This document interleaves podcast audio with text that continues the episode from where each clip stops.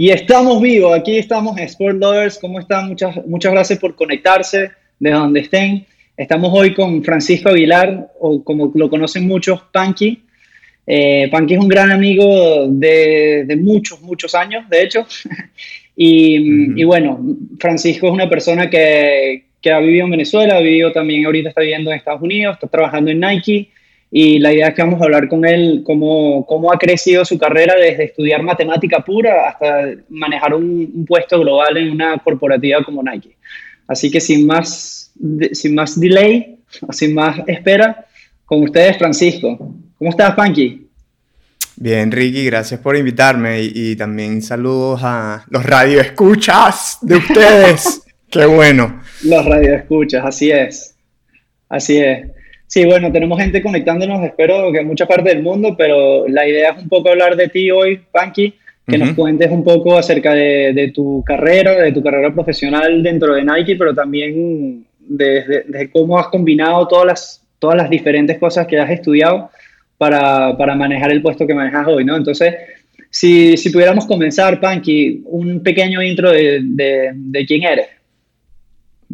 Claro que sí. Mira, y an antes de eso, Ricky, te voy a también dar contexto de cómo nos conocemos nosotros. Ah, eh, tú y yo como eh, estudiamos en el colegio, en, o sea, desde, desde primer grado, pues. Correcto. Y también estábamos en el equipo de básquet. Y desde voleibol. pequeño. Y de voleibol, y después jugamos básquet. Bueno, también estudiamos en la misma universidad.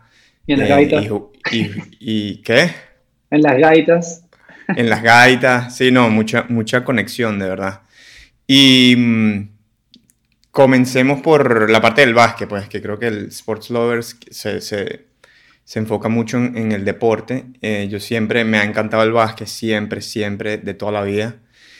Eh, y lo otro que me ha encantado es enseñar, ¿verdad? Yo, yo cuando empecé la universidad me dediqué a ser profesor después de, o sea, cuando estaba estudiando. A la par de estudiar, daba clases o clases particulares, también di clases en el colegio, era preparador de la universidad, que es como, si no sabes lo que es eso, es como un teach, teaching assistant, como un TA. Un tutor o algo Exacto. Así. Ok. En la universidad. Entonces, esos, esos dos temas los quisiera como entrelazar en la historia de hoy.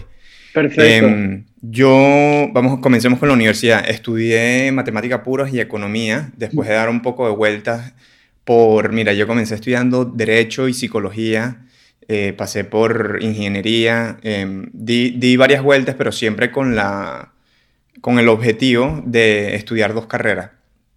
Siempre yo he tenido muchos como intereses muy variados eh, y terminó siendo matemática y economía. Entonces, yo siempre fui profesor de matemáticas, siempre eso es como que lo que se me da muy bien. Correcto. Y una historia para compartir es que en nuestro colegio, eh, que es el Colegio de los Arcos, hay un, ahí están los alumnos de la mañana y están los alumnos de la tarde, que se llama el Instituto eh, Técnico, el ITAT. ¿Tú te acuerdas cómo es la Sí, el Instituto Técnico para, no sé, bueno, y si no lo editas. Está el Colegio de la Tarde, que es el ITAT, ¿verdad? Y en el ITAT habían, eh, son muchachos de, y esto es un colegio de puros hombres, eh, católicos, y en la tarde, el Colegio de la Tarde es un colegio de puros muchachos de bajos recursos. Claro. Y entonces yo eh, creé un programa en la, los sábados para darles clases de matemática para prepararlos a la universidad. Y entonces allá hay mucha, hay mucha tensión como social, ¿no? Este, incluso... En Venezuela. Sí. Durante esa época. Uh -huh. Sí, claro, ¿verdad? Este, y en ese momento era una de las pocas veces que no me podía como conectar con los muchachos, en verdad. Y esto eran como... Eh, había como una, eh, mira, ¿qué le pasa a este chamo? ¿Quién es este carajo? ¿Por qué estamos haciendo esto? Ya, por eh, el estatus social o, o la, la, manera como, si, si, eres una persona muy ingreída que vienes a enseñarnos o algo así, ¿sabes? más o menos lo veían de manera, no sé, un poco como irrespetuoso, pero no... O sea, yo entiendo que tu fin era un poco ayudar a las personas, pero a veces esa, uh -huh. las personas no, no lo valoran de esa misma manera, pues. Yo, yo lo pondría, o yo lo veo más de un punto como de desconfianza, ¿verdad? Es como que, mira, este es un chamo del colegio Exacto. de la mañana y nosotros somos el colegio de la tarde y ahí como que, bueno, no sé si tú te acuerdas, pero ahí no había integración, pues era como sí, que sí, claro. y estábamos en, ¿sabes? Unos jugando fútbol y ellos... Eh, eh, Tenían su equipo. Como digo yo, pues, exacto. era como... No hay conexión ahí. Pues. Eran dos colegios distintos. Este, entonces, em, sí, una vez no me, no me, paraban, no me paraban bola y no sé si puedo decir groserías o no. Sí, o sea... Bueno, no me paraban, no me paraban. Y yo normalmente como que capto atención bien a los, a los alumnos. Y después de varios, varios varias semanas, como, mira, o sea, no me están parando bola, vamos a jugar básquet. En vez de dar clase, vamos a, buscar, a jugar básquet. Y me ah, traje mi, mi, mis zapatos, la pelota de básquet, y mira, no vamos a ver clase hoy, vamos a jugar básquet. Y después de eso jugamos como una hora, una hora y media. Em, después de eso, la dinámica cambió totalmente, Ricky. Claro. Este, totalmente. Este, empezaron como que a echarme chistes, a meterse conmigo, de una manera como cariñosa, ¿sabes? Como si eres uno más del, de la tribu, pues. Sí, o sea, se estableció conexión, ¿verdad? Entonces, em, yo creo que esos dos temas, como la enseñanza y el deporte, como mecanismos de puentes entre estratos sociales o, diferentes razas o, o, nacionalidades o como lo quieras ver, este, esas dos para mí han sido una Sí, una manera de conectar. Sí. Una manera de crear puentes. Y eh, después de ese día, o sea, em, y uno dice como los clichés de que el deporte unifica poblaciones y, y todo eso, pero para mí fue una experiencia bastante clave que yo dije en ese momento, mira, me gustaría mantener dos cosas en mi vida. Uno, enseñar y dos, em, el deporte. Y entonces en ese momento yo estaba trabajando en consultoría de cadena de suministro y em, eh, ahí fue cuando se como cementó la idea de, mira, yo quisiera trabajar en una compañía que tenga alguna de esas dos cosas como misión o como propósito o involucrado en eso, ¿verdad? Ojo que esta no es la única manera de hacer esto, pues, pero, sí, pero, es una manera. Una manera. Exacto. Una manera. Este, y en ese momento eh, salió la idea de Nike y, para... Em, yo tengo también de contexto una persona muy importante en mi vida, que es mi hermano, Correcto. mi hermano mayor, que él ha sido como que mucha fuente de inspiración. Eh, a nosotros nos gustan mucho las mismas cosas, aunque tenemos muchas diferencias también, pero él en el momento estaba trabajando en Nike y yo desde ahí empecé a hablar con él y mira, José, mi meta es, quiero trabajar allá en Nike. Y él como que, mira, ok. Me, me miró así como, ok, ¿quieres echarle hola? Ok, dale. Y entonces eran llamadas, llamadas todas las semanas, preparándome para entrevistas, eh, eh, conociendo, cómo era todo, explicándome la compañía, la historia, la, o como el lenguaje interno que ellos manejan, pues, para que te adaptes más rápido. Exactamente. Y él fue como el puente mío desde aquí hacia allá y, y me empezó a, exactamente, me empezó a abrir puertas. Y mira, fue más de un año buscando, buscando, conociendo a gente, este, hablando con gente, un par de entrevistas de teléfonos desde Caracas, hasta que dije como que, mira, una entrevista como que llegué como la segunda ronda, pero ahí quedó y vi como, mira, tengo chance, o sea, hay chance.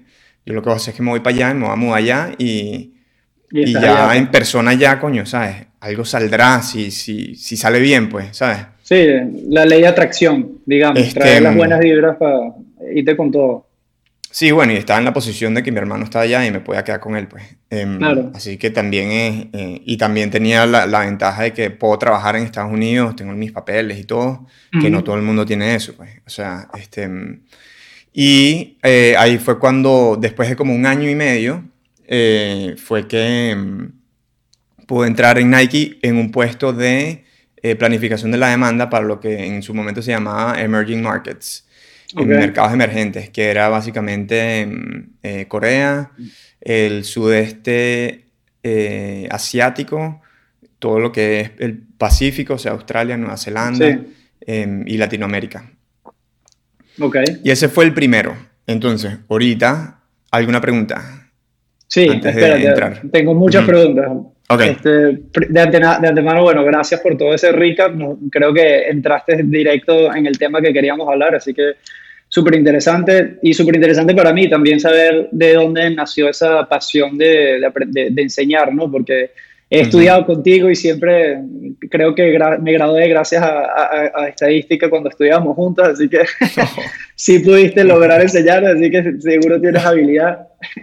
No, pero más allá de la risa, em, es interesante entender cómo mezclaste eso con el básquet, ¿no? Y quiero volver a, un tema importante que, que, marcaste, que es cómo José, tu hermano mayor, uno de tus hermanos mayores, ¿no? Porque tienes varios hermanos, cómo José te inspiró o te, o te como ayudó en el camino más hacia, bueno, mudarte de, Venezuela, conseguir un trabajo en una, una, empresa que tiene una de las cosas que, que tú estás buscando, ¿sabes? Como esa...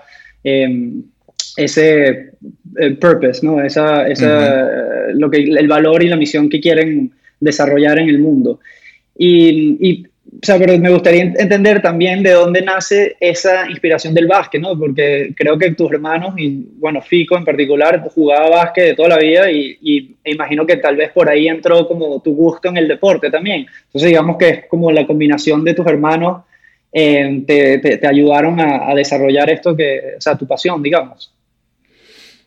Sí, fíjate, nunca lo había visto así, pero sí, totalmente. O sea, Fico fue como que el primero que de la familia que jugó básquet y él era muy bueno. Y, y, claro, viendo para arriba, hermano mayor, no copia las cosas buenas, ¿no? Y sin duda, sí, mira, fíjate, aprendiendo algo, claro que sí. bueno, Fico también tenía un muy buen equipo, creo. En su momento estaba, los arcos estaban, tenía un equipazo y era divertido ir a ver sus juegos, me acuerdo. Hasta mi papá los, se quedaba hasta más tarde después, después de nuestros juegos para verlos a ellos. Está bien, pero bueno, interesante. Entonces, en la universidad eh, estudiaste matemática pura y economía. Entonces, nos comentaste que, que, te estabas, estabas un poco indeciso entre diferentes eh, carreras, ¿no? Creo que también estudiaste ingeniería un, por un tiempo, también estudiaste administración. Eh, pero más o menos, ¿qué es lo que estás buscando en la universidad? O que, digamos que encontraste, una carrera que te permitiera ayudar a los demás, ¿no? Porque entiendo que matemática, me acuerdo que me contabas que tenías clases donde eran solo cinco personas, ¿no? Más o menos, o sea, que es una carrera bastante demandada, digamos, comparado con economía, en la que tenías mucha más gente, ¿no? O sea, más o menos, ¿qué te, qué te llevó a, matemática en sí y economía? Mira, eh, yo creo que cuando empecé a ver los cálculos en la universidad, em, hubo algo que me atrajo mucho de la matemática, y que em, no sé si es la, la limpieza en el pensamiento, en el razonamiento, em, como el orden. ok. Puedes tener tu propia estructura, ¿no? Yo, yo me acuerdo que había gente que ponía el examen, lo llenaba de cálculos por todos lados, gente que tenía un papelito al lado otros que ni hacían nada. Sea, cada quien tiene como su estilo.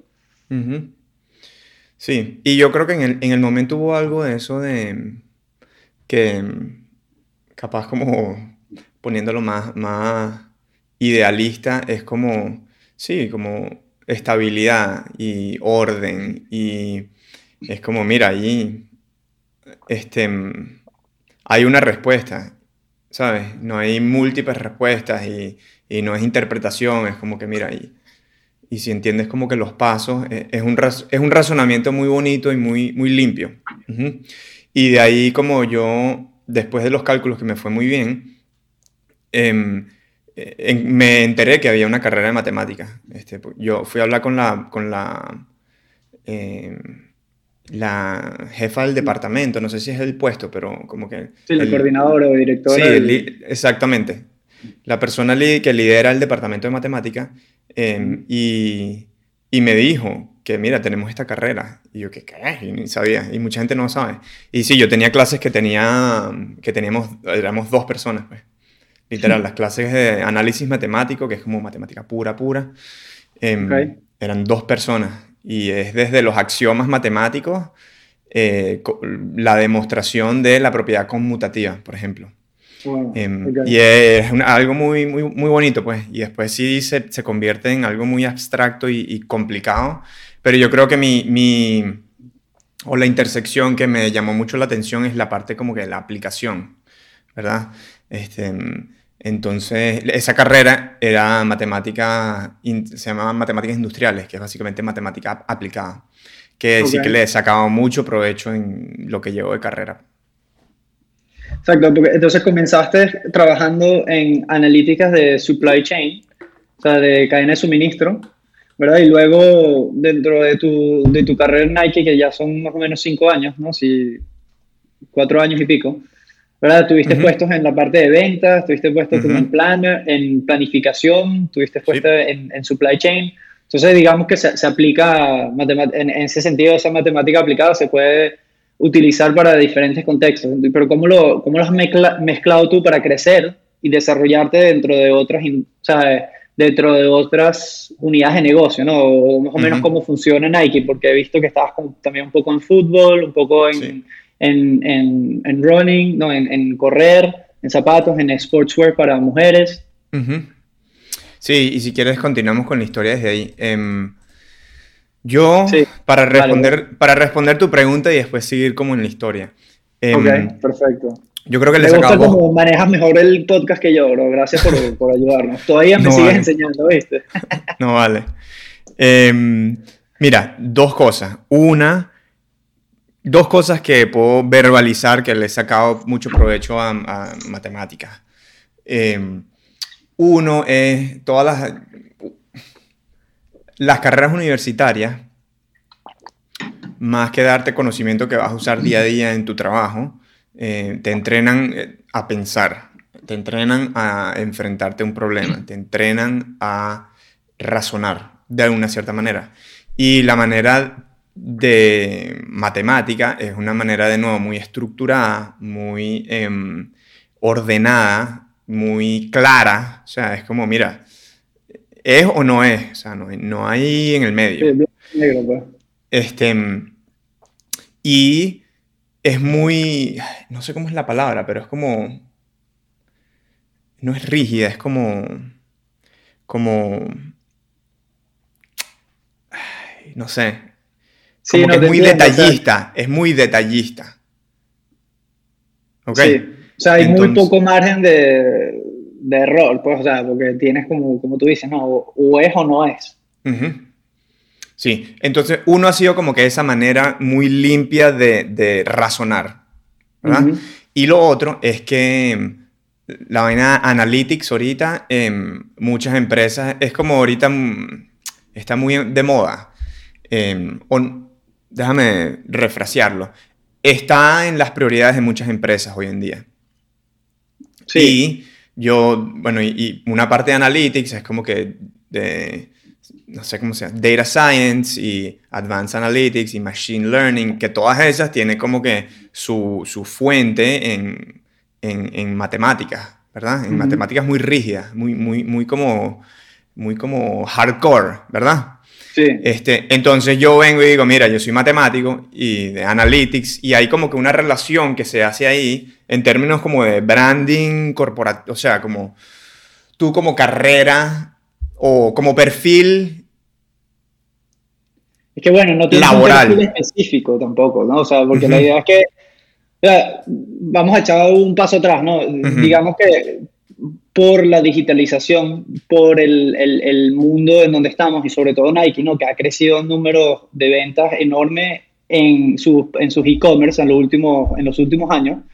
Eh, tienes todos estos puntos de, de data de que puedes, que puedes empezar a recolectar de los usuarios. Y esto te va a traer más información que si lo aplicas a cualquier teorema matemático podrás tener más conocimiento de, de tus fans y tus personas. ¿no? Y digamos que eso es algo que ha hecho Nike muy bien porque tienen una marca muy posicionada a nivel mundial y tienen una comunidad muy grande a la cual, a la cual animan y continúan, este, por ejemplo, conociendo y, ofreciéndoles cosas personalizadas. Entonces esto se traduce que en la parte interna, que tienes toda esta montaña de data, que tengan gente que pueda sacar la, la parte más analítica, o sea, información importante de este data, ¿no?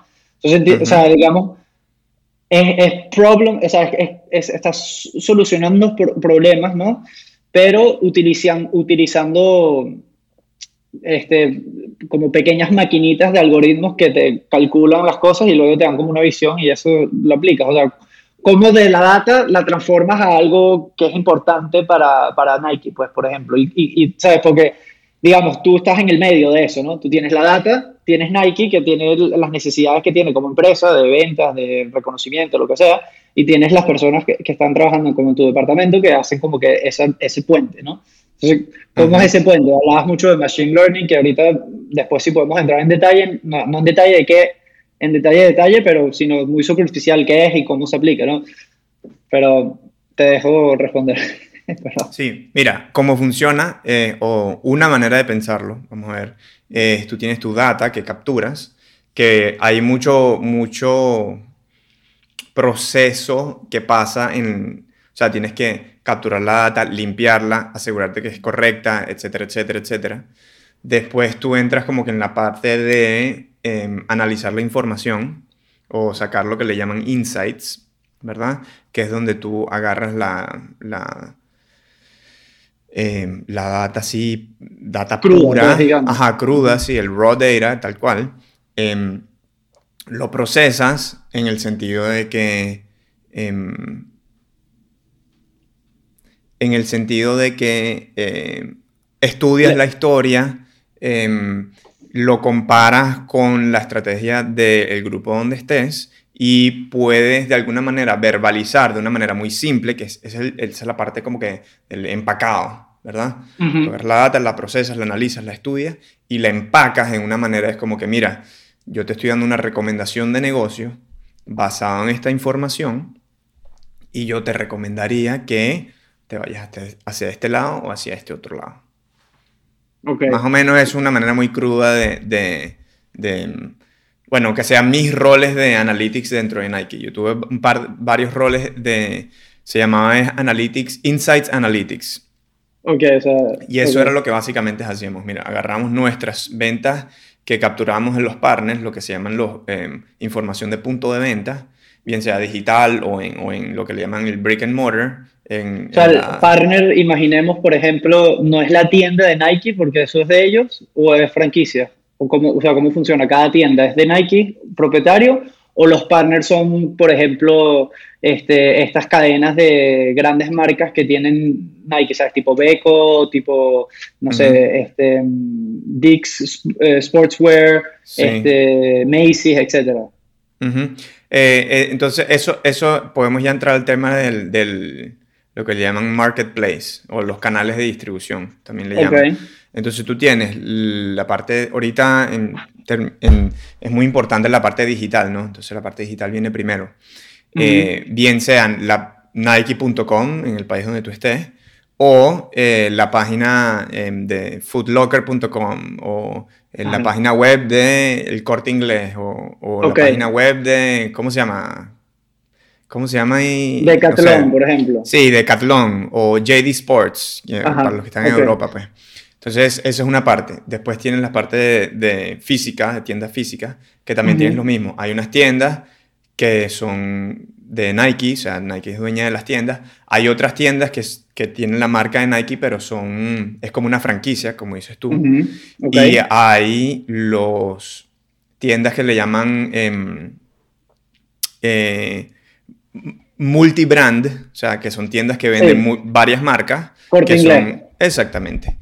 Y entonces la unión de todas esas combinaciones eh, es donde se vende producto, producto de Nike. Ok.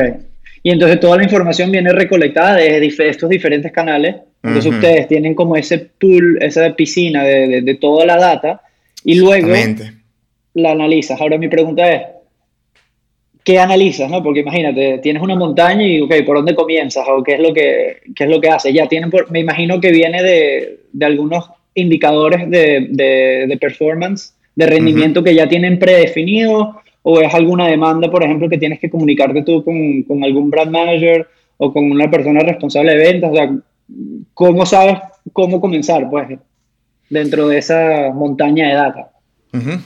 Normalmente hay hay dirección de una especie de, sí, de, sí, de, tu manager o, del equipo de liderazgo que están tratando de encontrar la respuesta a, un problema. ¿Okay? Este, entonces, normalmente, si hay dirección y mm, estoy pensando en un ejemplo que pueda ser como que bastante general, bueno, digamos problemas de inventario. Esto es súper común y esto no es nada más de Nike y es súper común en todas las empresas que manejan productos físicos. Es como tú eh, tienes dos problemas, que tienes mucho inventario y no lo vas a vender y lo vas a tener que rematar y descontar y vas a perder margen y vas a perder... Em, em, eh, sí, pierdes, plata, tienes vas plata, ¿sí? O tienes muy poco inventario, entonces no satisfaces la, la demanda completa, entonces eso se traduce en eh, clientes o consumidores o personas que compran tu producto, como lo quieras llamar, frustrados. Em, y eh, no estás, o sea, estás perdiendo ventas potencialmente. O sea, si tú hubieras tenido el producto en ese momento, hubieras vendido y del hecho que no lo habías tenido, perdiste una venta. Okay. Entonces, eh, por ejemplo, vamos a hacer un ejemplo. Hay, empiezan a escucharse rumores de que un cierto producto eh, tenemos demasiado y están, lo están descontando. Están dando descuento. Em, eso para una marca como Nike tiene una... Em, tiene... le perjudica a la marca. ¿verdad? sí, que tenga muchas cosas en descuento, pues digamos. O sea, como marca no es exclusiva, puedes percibir diferentemente, digamos. Exactamente. ¿Ok? Entonces tú, por ejemplo, puedes entrar, ok, tenemos, eh, o, te pueden decir, mira, cuáles son los productos que tenemos alto inventario que, este, y que podemos maniobrar, qué podemos hacer para ajustar eso, para balancear el, el, portafolio de, de, inventario. Entonces ahí tú empiezas, bueno, ¿cuál es lo primero? ¿Qué, se está vendiendo? ¿O cuál es el inventario que tienen las tiendas o en, en tus centros de distribución digitales, verdad? Este, si lo puedes... Entonces, una, una cosa de consultoría que siempre este, mi primer como manager me dijo es, agarras el, agarras el número más grande y, y, le metes la lupa ahí y te empiezas a, a, meter en más detalles. Entonces, mira, hay algún territorio, alguna geografía, algún, alguna tienda en específica que es la que carga la mayoría alimentario, porque no todo es lineal, no todo se, se es que tienes el mismo problema en todos lados, ¿sí? Probablemente como que la, la, regla de Pareto, ¿verdad? Este, el 20% de las localidades tendrán el 80% del inventario, o, ese tipo de cosas, ¿verdad? O sea, el problema lo puedes localizar a un cierto área. Sí, tú como, como que vas abriendo un poco como si fuera una cebolla, vas quitando capas y capas, tratando de identificar en qué, en qué punto está ese cuello de botella, como dicen, y tratar de identificar cómo vas a ir recolectar o, ver qué tipo de información puede ayudarte a que minimices el riesgo de tomar una decisión buena o mala para solucionar ese problema. Exactamente. Este, y después tú, o sea, yo también analizaría qué es lo que tenemos en órdenes futuras, o sea, eso es lo que tenemos ahora en el inventario. El forecast, ¿no? Como dice. No tanto el forecast, le dicen el pipeline también, es como ah, lo que está viniendo de las fábricas y va a llegar a esa tienda también, capaz no hoy, pero en tres meses o en seis meses, dependiendo. A los pedidos reales, en verdad. Exactamente. Entonces, y entonces tú empiezas a pronosticar tus ventas. Es como si tú ves un downtrend y que tú vas a meterle más inventario al mercado, tu problema de inventario se va a poner peor. Entonces, ese es el tipo de cosas de que ves las ventas actuales, ves el inventario actual, los inventarios que te van a venir en el futuro, qué piensas tú que va a ser la demanda en el futuro. Eh, y basado en eso, tú puedes empezar a crear escenarios. Bueno, si la demanda está aquí, si la demanda está aquí, si la demanda está más abajo. Em, y cómo afectaría eso tu posición de inventario. Ok. Y basado en eso, tú podrías recomendarle al equipo, a la, si tú eres la persona que toma la decisión, chévere, em, pero normalmente no es así, o eh, depende, pero tú le recomendarías algo, o yo siempre como que recomiendo mucho en estos puestos, ¿eh? tengo un punto de vista. Es como si yo fuera tú, yo haría esto. O sea, agarraría tantas unidades de esto. Como si no fuera una orden, pues más como una sugerencia desde tu punto de vista profesional. Exactamente. Que a veces eh, va a estar bien y a veces están así, mira, no, esto es una estupidez, pues. Y, está bien. O sea, bueno, no, no que es una estupidez, como que mira, nosotros tenemos otra información que tú no la tienes, que hace que esa recomendación no sea tan buena idea. Y eso está bien. O sea que al final, digamos, si tuviéramos que como que este, concluir o bueno, condensar toda la idea en, en, una oración. Como el equipo de liderazgo o, los equipos que están liderando la marca tienen una necesidad o tienen una pregunta que no saben responder y van a la data para ver cuál, o sea, para saber qué es lo que está pasando y ver, gracias a la data, cuál es la solución con menos riesgo para seguir avanzando, ¿no? Y que tenga el, el mejor impacto para la empresa. Digamos, sí, eso lo concluimos.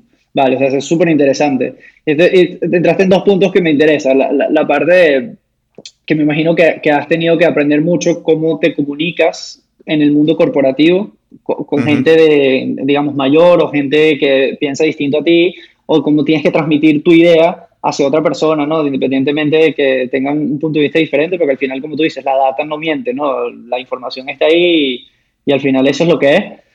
Pero me interesa saber em, que nos cuentes un poco de cómo has crecido en Nike, ¿verdad?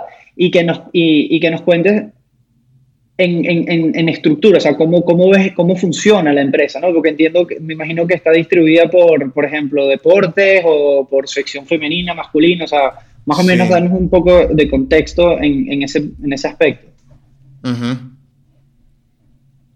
Eh, sí, claro. Entonces ahí como describiendo la empresa como tal, em, bueno, comencemos por la, por la misión o el porqué. El porqué de la empresa es como que llevar inspiración e innovación para todos los atletas asterisco en el mundo. Entonces cuando dicen un atleta asterisco es em, que si tienes un cuerpo eres un atleta, pues Sí, o sea, no tienes que ser eh, necesariamente un atleta profesional. Puedes ser una persona que le guste el deporte y sigue siendo un atleta.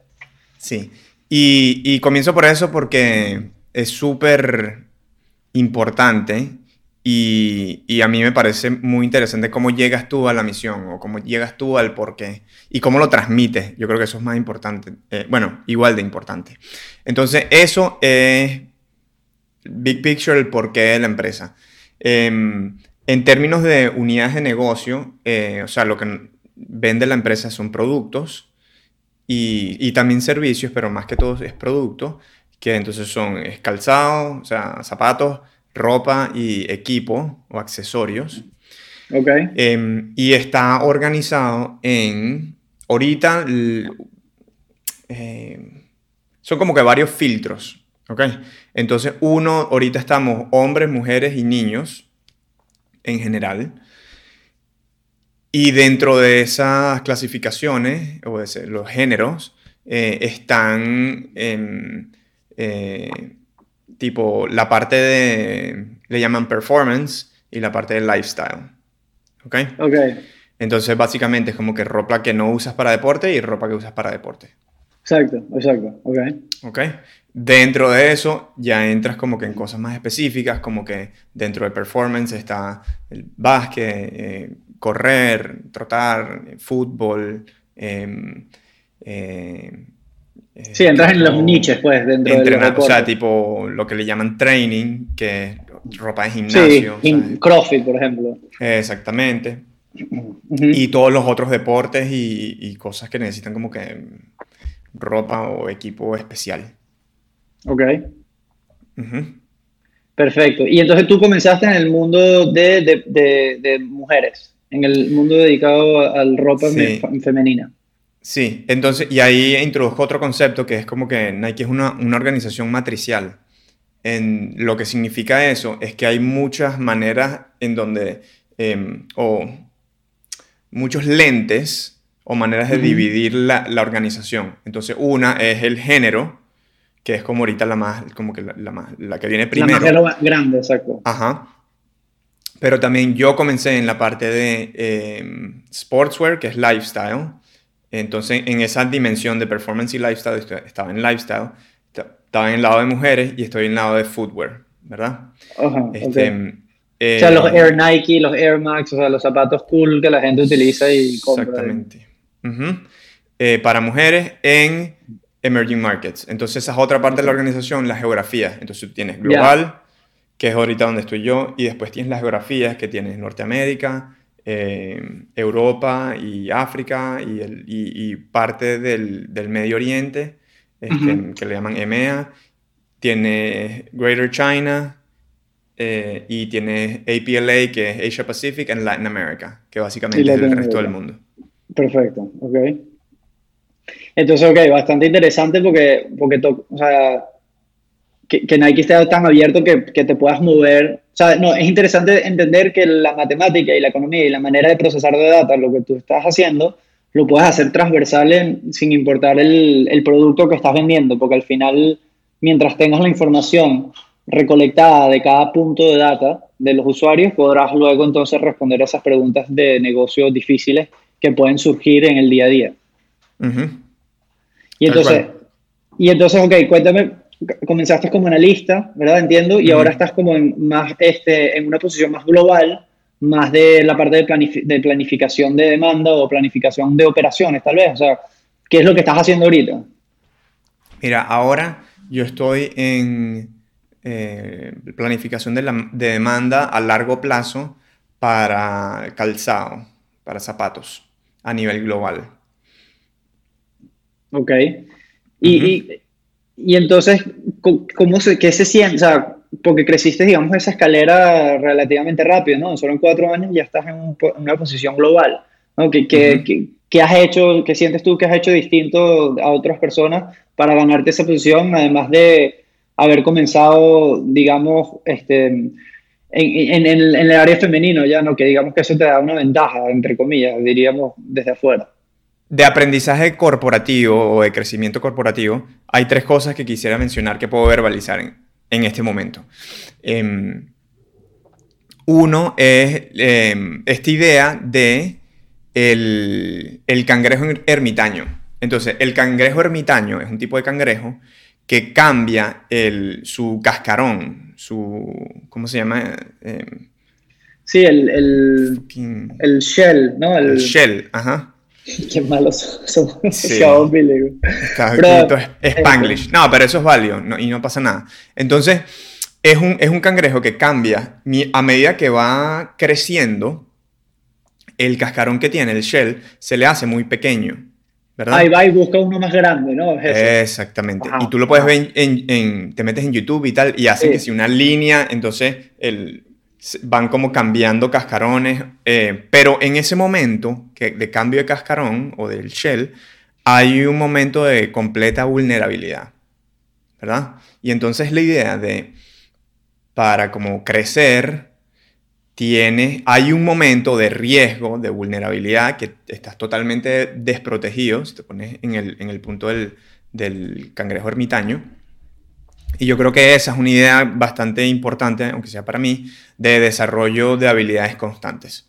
Entonces, si tu rol o tu trabajo, o sea, requiere de ciertas habilidades, es esa mentalidad de aprendizaje constante, que de nuevo, para mí, aprendizaje y la enseñanza son como que es un, es un, es un tema que es, es, muy como que dentro de, de la esencia de mí, de mi vida, pues.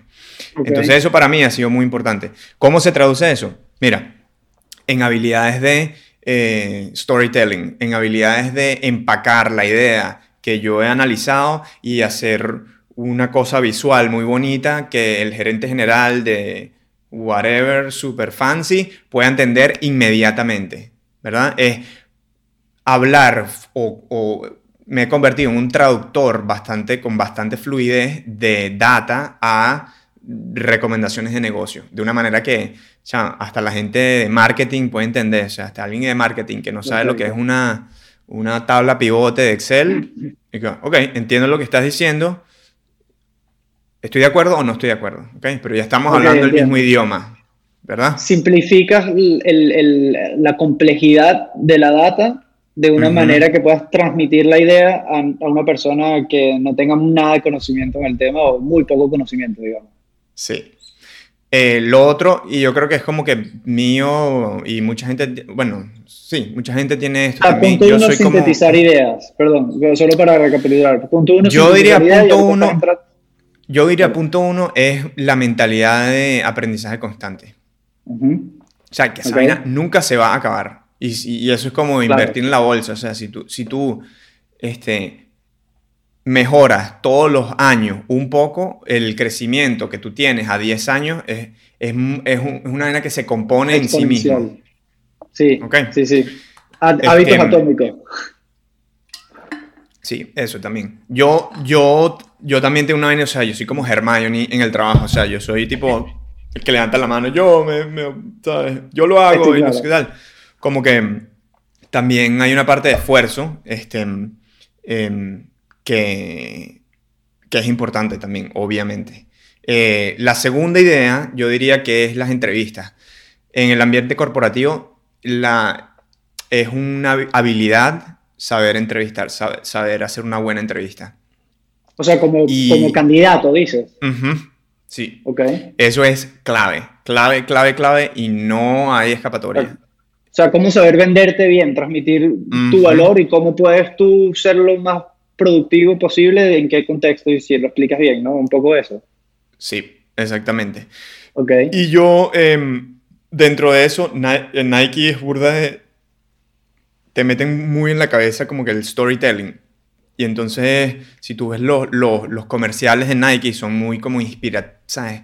Muy como de inspiración, de historia, de... O sea, no es que te ponen, eh, mira, este, esta, esta camisa tiene esta tecnología nueva y cómprala. No, te enseñan, ¿sabes? Un atleta, la historia del atleta y, y, ese atleta tiene la camisa o los zapatos, ¿sabes? Este, Es muy diferente. Entonces, eso es como una manera de verlo, de nuevo, eh, que Nike es muy así, es, adoptar esa mentalidad en cómo tú te vendes. Entonces, por ejemplo, es la diferencia entre, por ejemplo, tu currículo, que sería como el trailer, ¿sabes? Las especificaciones del producto y contarles una historia, ¿sabes? Ver la película básicamente, ¿verdad? Entonces yo eh, normalmente cuando conecto con gente, cuando networking, cuando si estoy haciendo entrevistas, he hecho la historia esa del básquet y de los chamos y, y, de la enseñanza, y entonces yo paso a ser, ah, este chamo es matemático em, y ha tenido estos puertos en planificación de demanda y supply chain y analytics y tal, este, este es el chamo que nos echó el cuento de la historia, que mezcla el básquet con la enseñanza y conecta gente. Este, y entonces es, otra cosa, o sea, ya tú, el espacio mental va a otro lugar. Ok. Em, y para eso em, yo recomiendo full que te busques un coach o alguien que, de, que haga entrevistas, o sea, que sea un manager, hiring manager, eh, que te entrevista a ti, o sea, practica una entrevista, o sea, practícala, ponte tiempo, grábate, este, e, es un skill que tienes que desarrollar y eso toma tiempo y, si tienes a alguien que te puede guiar todavía mejor. Em, la otra parte es networking. Ese punto es bastante importante. Perdón, no quería interrumpirte, pero era un No, sigue, sigue, sigue. Sí, sí, hagamos una pausa ahí, sigue. No, que, que es un punto súper importante. La verdad es que, o sea, te lo digo yo desde mi punto de vista personal, creo que yo he intentado trabajar en mi currículo muy, muchas veces y siento que veo el currículo, mi currículo y no realmente representa lo que hago, ¿no? Y creo que eso viene a cómo, te, cómo sabes tú venderte a ti mismo, cómo sabes tú posicionarte en cómo quieres trabajar bien, ¿no? no es, algo muy difícil que aparentemente has logrado materializar, así que súper interesante. Luego después nos conectamos para que me hagas una entrevista para ver cómo estoy yo, porque estoy seguro más ducho en eso. Pero... No, chamo, yo, yo sí he... Y, y lo, lo resalto ahí porque yo, eso es una de las cosas que más me ha costado. Y, puff, es difícil, chamo, es bien difícil. Em, sí, porque al final es la única manera de cómo tú puedes... O sea, tienes que decirte cómo tú eres diferente de otra persona y la única manera de hacerlo es a través de tus historias y tus experiencias, pero pero combinándolo con, como decías antes, ¿no? Tratar de, de, de, condensar la idea en algo muy visual y muy sencillo que cualquier persona pueda entenderlo rápidamente, ¿no? Y yo creo que ahí eso es importante como tú mezclas esas dos cosas. Entonces, digamos, el punto número uno es el constante aprendizaje, pero también el, el, la manera de simplificar ideas y transmitirlas de manera sencilla. Y el punto número dos que dices es saber venderte y saber posicionarte a ti en, el ámbito o en, el ecosistema donde trabajas mejor, donde puedes dar lo mejor de ti. Creo que eso es algo importante. ¿no? Eh, vemos conectando con el básquet, cada persona es como un parte, un rol que engrana. Entonces, si tú puedes ya decir que tú eres el perfecto en tiros de tres, entonces ya la gente sabe dónde posicionarte, ¿entiendes? Y para que sea lo más productivo. Sí. Si lo vemos así, desde un punto de vista de, coach, de entrenador. Sí, es un buen punto. Y, el, y, el, tercero y el último, para resaltar aquí, es networking. Networking clave en este tipo de empresa. Y ojo, aquí yo quiero, quiero resaltar otra cosa, que Nike es un tipo de empresa muy casual, donde las relaciones interpersonales son muy importantes. Em, este, em, es como, es como, hay gente que le dice como que es muy como people first. Em, pero es como, yo diría que es muy, es una empresa muy social, muy social. Eh, aquí los, o sea, la gente tiene sus amigos en la empresa y, sí, digamos así, es una empresa muy social donde las relaciones interpersonales tienen Va más allá del un alto valor. Sí, tienen un alto valor. Entonces, eso como, como paréntesis. Ahora, eh, la razón por la cual networking es muy importante es porque hay muchas decisiones que se toman cuando tú no estás ahí. Entonces, en, en sesiones, yo nunca he estado en estas sesiones, pero en sesiones de planificación de talento, en donde la gente básicamente se define si, mira aquí, Ricardo Rubín, em, potencial alto, bajo, mediano, este, cuál es el... Em, ¿En qué área? ¿Qué deporte? Sí, cuál, es, el futuro? O sea, mm. este, y también para, otra, otra cosa importante, los ratings de fin de año. Em, es más o menos como una subasta, pues. Eh, sale mira, Ricardo Rubín, ¿qué hizo Ricardo? Hizo tal, tal cosa, no sé qué tal. Y de nuevo, yo no, yo no he estado en ninguna de estas, de estas reuniones o sesiones, pero hay muchas, cosas, hay muchas cosas claves en tu carrera que pasan cuando tú no estás ahí. Entonces, lo que necesitas es el concepto de, un mentor, que es alguien que te pueda enseñar cómo funciona el sistema o enseñar cómo dirigir tu carrera, eh, que habla contigo y la otra cosa es un, eh, un sponsor, que em, si un mentor habla contigo, un sponsor habla por ti cuando tú no estás ahí. Sí, patrocina tu nombre o tu marca, digamos, dentro de la empresa. Exactamente. Entonces el que en esa, en esa sesión va a decir, mira, no, Ricardo, alto potencial y pongo las manos en el fuego por él, no sé qué tal, este, y que hace una diferencia, entiendo, bastante importante. Em, yo no tengo así, yo, yo tengo entendido que la figura de sponsor, aunque sea en Nike, es una relación casi que formal, de cierta manera, eh, que tú puedes tener como que un jefe que tú tuviste en un momento, que está en una posición bastante más alta, em, porque te conoce y, y, sabe sí, como ya jugaste en su equipo y, y eres bueno, entonces te voy a poner... Sí, pero sí hay como que, sí entiendo que hay tú puedes ir a un vicepresidente, no sé qué tal, o a alguien bastante senior, y le dices, mira, ¿qué... Este, si me puedes ayudar. O sea, ¿qué tomaría para que tú seas mi sponsor? Y entonces, yo no estoy ahí, o sea, yo estoy ahorita como que investigando esto, cómo funciona, em, pero sí, el networking es importante porque muchas cosas pasan y tú no vas a estar ahí. Ya, eh, eso es sumamente importante. Yo trabajo en una empresa también muy grande, este, se llama Rakuten, es una empresa japonesa y tiene una estructura, eh, digamos, un poco particular, porque son como pequeñas empresas dentro de este grupo.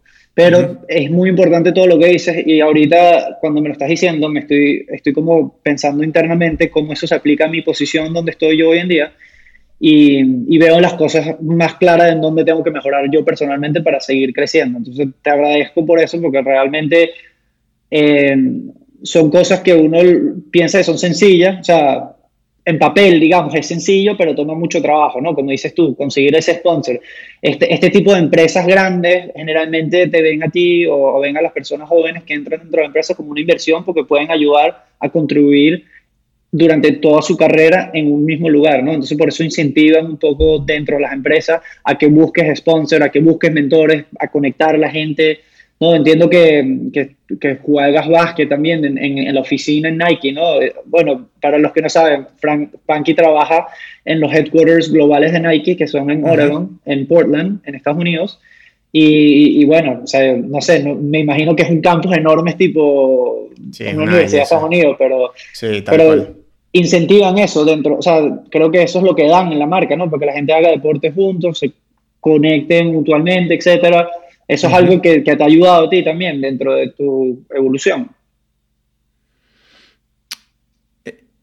Yo, yo sí, o sea, más, más que más que como que en la evolución corporativa, ese ambiente que se ha creado aquí en el campus em, me ha permitido más como establecer otras relaciones como sociales, en verdad, y amigos y tal. Em, no tanto así como que relaciones de, alguien que es mentor o sponsor, pero sí, yo conocí un, amigo em, eh, jugando voleibol, pues ahí en, una liga de voleibol eh, después del trabajo.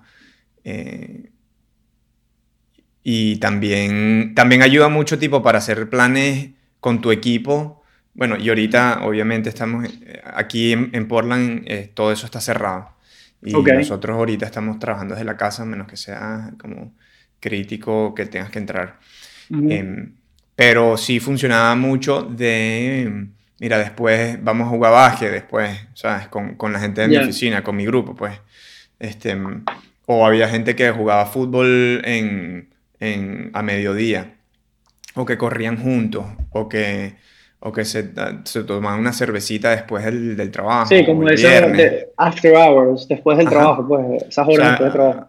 Habían como que muchos espacios, o hay, o hay gente que van como que, mira, en vez de reunirnos vamos a caminar o sea, en vez de reunirnos en una sala de reunión, vamos a tener nuestro, nuestro one-on-one o nuestro touch base ahí y, caminamos alrededor, que eso yo lo hacía con mi manager antes y era súper cool.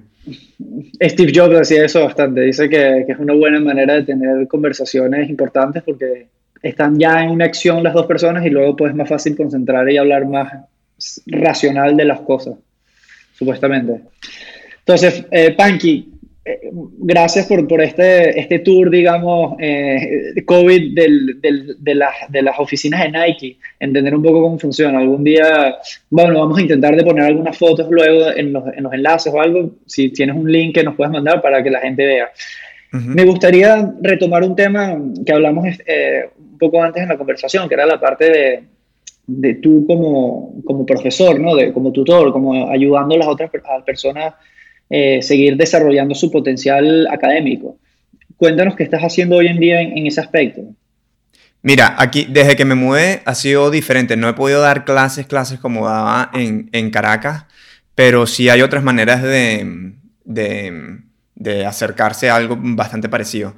Una de las cosas que hace varios años empecé un blog y eso era una, una manera como de compartir cosas. Ahí tengo... Eh, eh, varias ideas, artículos, también tengo como em, resúmenes de libros, de los libros que me han parecido más cool.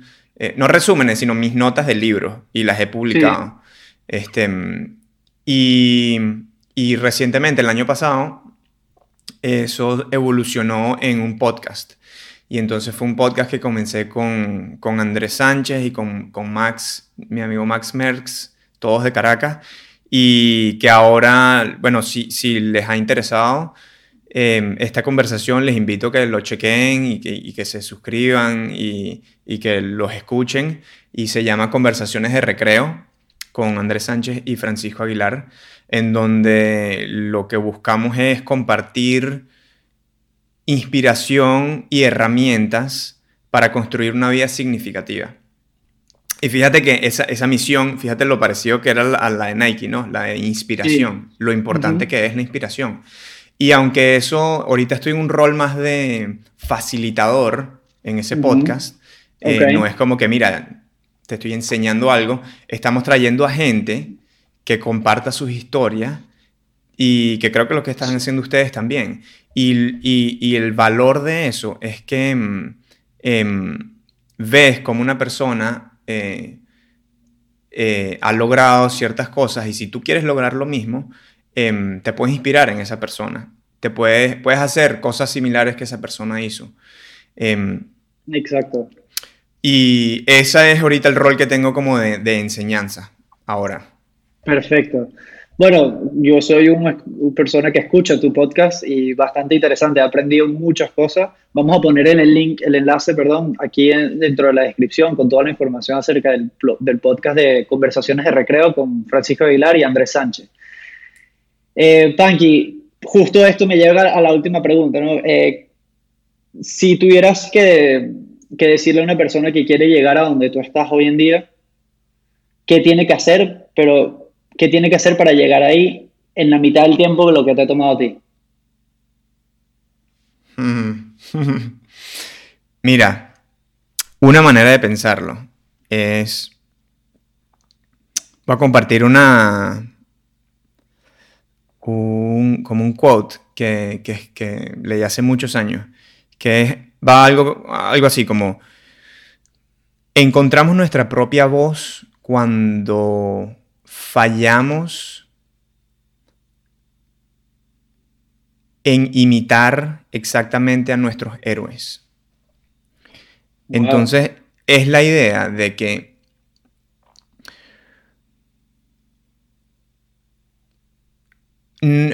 las personas que te llaman mucho la atención o, las cosas... Em, que te inspiran. Sí, las cosas que te inspiran hay, un concepto en psicología que se llama proyección. Entonces, es básicamente que tú estás identificando elementos en cosas externas que son tuyos, ¿verdad?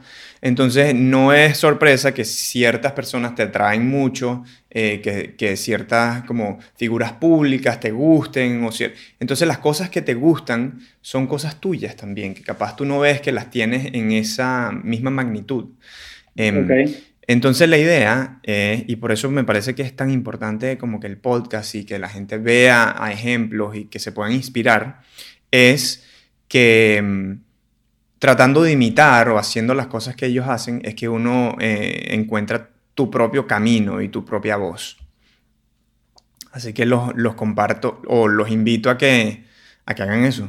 Si, si tienen a alguien que les inspira bastante, que lo contacten, que vean cómo ha llegado para allá y así, haciendo lo mismo, van a encontrar su propio camino.